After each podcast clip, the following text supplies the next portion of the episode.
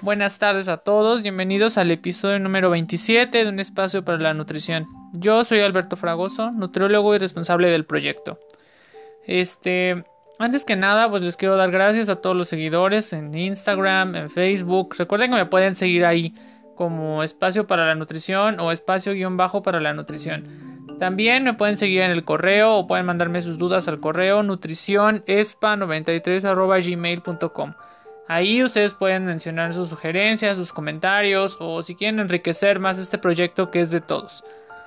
Bueno, uh, recuerden que también el podcast lo pueden escuchar en siete plataformas, justamente en Spotify, Anchor, Google Podcast, Apple Podcasts, Breaker, Radio Public.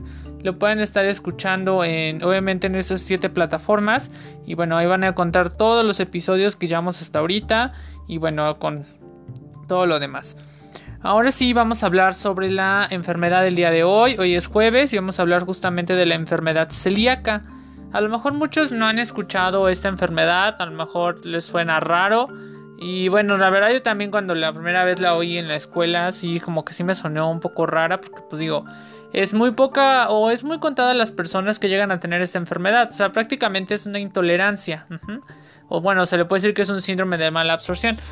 Este, pero sí, hay, gente que sí la llega a padecer. Hay muchas personas que desde niños se empieza a manifestar. Y bueno, en la vida adulta, obviamente, esto se sigue presentando. Y si no se controla, puede llegar a un daño permanente. En obviamente, en la parte del intestino. Y le va a traer otras complicaciones a nivel nutricional, como pérdida de peso, una este, distensión abdominal. Puede también haber aquí una deficiencia de vitaminas, una mala absorción. Entonces prácticamente eso se puede llegar a ver si no se controla y si no se diagnostica esta enfermedad. Pero ¿qué es la enfermedad celíaca? La enfermedad celíaca es una afección inflamatoria por los linfocitos T que tenemos justamente en el sistema inmune, inducida por el gluten.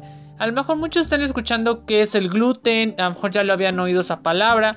El gluten forma parte principalmente de cereales como la avena, bueno, como, como el trigo, el centeno, la cebada. La avena sí contiene gluten, solamente que en una cantidad muy, muy poca. O sea, realmente sí pueden llegar a consumir avena los celíacos, pero es una cantidad muy pequeña porque tiene muy poca cantidad de gluten. Sin embargo, el trigo, la cebada y el centeno sí son cereales que tienen elevado una elevada cantidad de esto. Justamente el gluten se necesita porque, bueno, al momento de que están horneando un pan, al momento de que están haciendo la masa, todo eso, si no, esa masa no tiene gluten, o bueno, no se obtiene de esos cereales, obviamente el gluten no, este, el pan no va a esponjar, no se va a formar como lo conocemos. Justamente es una de las características que le da a todo lo que es la repostería, a todo lo que es la panificación, en que si no hay gluten, obviamente el pan no se va a ver como lo, como lo vemos, o sea, no se, va a, no se va a inflar, no se va a hornear de una manera adecuada y pues obviamente es eso, por esa razón a veces los panes o las cosas que hacen sin gluten resulta algo muy difícil de que adopten una característica como el pan con trigo, ¿me explico? O sea, varía mucho y obviamente por esa razón es una característica que tiene esto. Aparte, eh, recuerden que es una intolerancia, yo les estaba comentando eso, no están tolerando de manera adecuada por las gliadinas del gluten. Las gliadinas son unas proteínas que justamente se encuentran en el gluten y bueno, obviamente esas van a ser una lesión en las vellosidades del intestino delgado, porque recuerden que ahí es donde se lleva a cabo la absorción a nivel bioquímico justamente ahí es donde se lleva la absorción y bueno, eso es lo que va a ser en este si una persona que a lo mejor es celíaca y todavía no lo sabe y come este tipo de alimentos, va a suceder aquello. Recuerden que se manifiesta esto de una manera eh, general, por ejemplo, que haya anorexia en el sentido de que no quiera comer, irritabilidad, dolor estomacal, distensión, que haya un término que se llama esteatorrea. La esteatorrea es este, grasa que se está perdiendo en las heces pérdida muscular, fatiga y pues justamente no va a haber una, una no va a haber una absorción adecuada de los nutrientes y puede llevar a una deficiencia de vitaminas y de minerales. Esto realmente se le conoce como un síndrome de mala absorción. Yo creo que las personas que sufren la intolerancia a la lactosa, que no están produciendo justamente la enzima para poder digerir este, la, este azúcar, lo mismo pasa con los del gluten, o sea, no, no, están produciendo eso y obviamente no lo van a tolerar y obviamente van a tener esta, esta mala absorción. Normalmente se puede llegar a dar en niños, niños justamente se puede dar, Pero como les comento, si hay adultos que llegan a presentar una enfermedad celíaca, o sea, claro que hay adultos que no toleran el gluten y pues tienen que buscar opciones o cuáles son las este, recomendaciones que se puede llegar. Aquí es donde influye mucho el tratamiento nutricional. Prácticamente eh, sí puede haber a lo mejor tratamiento médico, no, no, no lo dudo que no haya, pero en la parte nutricional justamente se tiene que evitar todos los alimentos en gluten. O sea, es decir, todo lo que está hablando de los cereales principalmente se tiene que evitar, todos los que son derivados del trigo. Por ejemplo, pasteles, pastelillos, galletas, todo lo que es repostería, panificación, todo ese tipo de alimentos se tienen que evitar, si, principalmente, obviamente si no lo toleras, se tiene que evitar. O también hay que decir que, bueno, afortunadamente la industria alimenticia ya creo, o bueno, ya hay versiones este, para estas personas. Es decir, ya pueden ustedes ir al super y encontrar a lo mejor este, una caja de pasteles que diga libre sin o gluten free o libre sin gluten. Entonces prácticamente es lo mismo que por ejemplo la leche deslactosada. O sea, haciendo una analogía, eso se puede hacer. Es casi lo mismo que el problema de la, la intolerancia a la lactosa.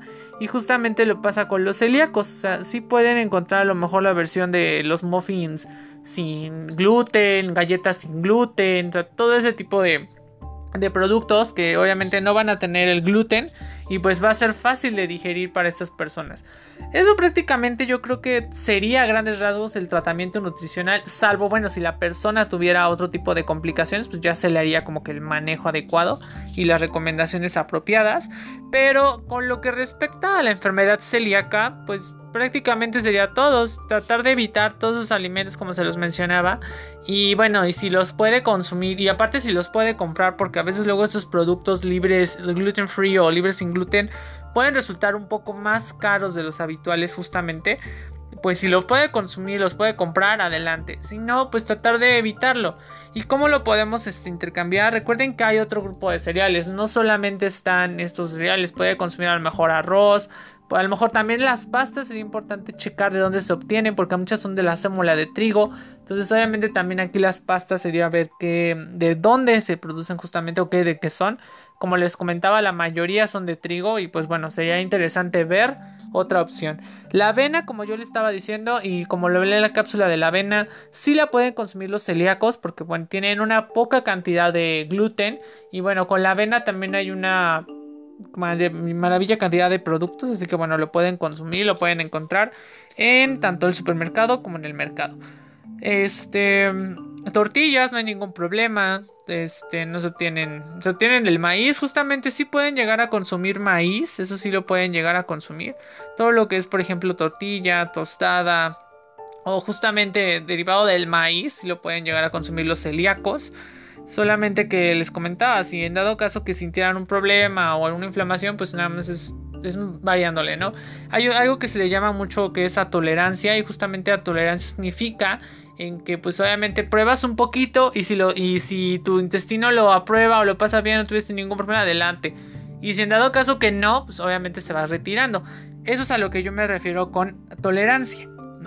Entonces prácticamente sería todo. Yo creo que no hay mucho, o sea, claro que es una enfermedad importante porque pues es una enfermedad del aparato digestivo y bueno, es, a veces la mayoría de las causas puede ser de origen genético, entonces obviamente si hay familiares o que tuvieron esa enfermedad, pues se puede mejor llegar a presentar en otra generación.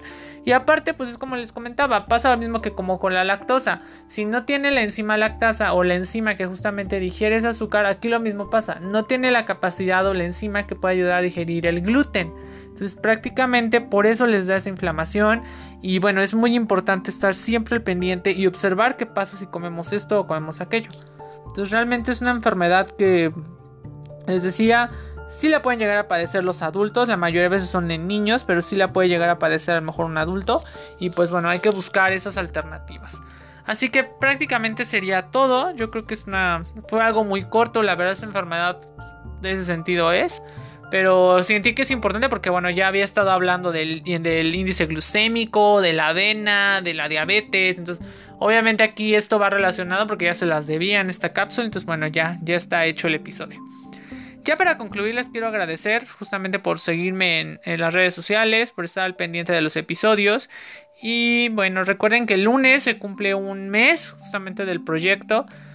La verdad todavía no sé qué, pueda, qué pueda realizar. Estaré pensando en que, cómo sorprenderlos o a ver qué onda. No sé si les platique de mi vida o otra cosa o a ver, ¿vale? Bueno, sería todo y pues bueno, hasta aquí acabamos el día de hoy. Recuerden que mañana es viernes de actividad física y mañana platicaremos de otro tema. Muchas gracias y que estén bien.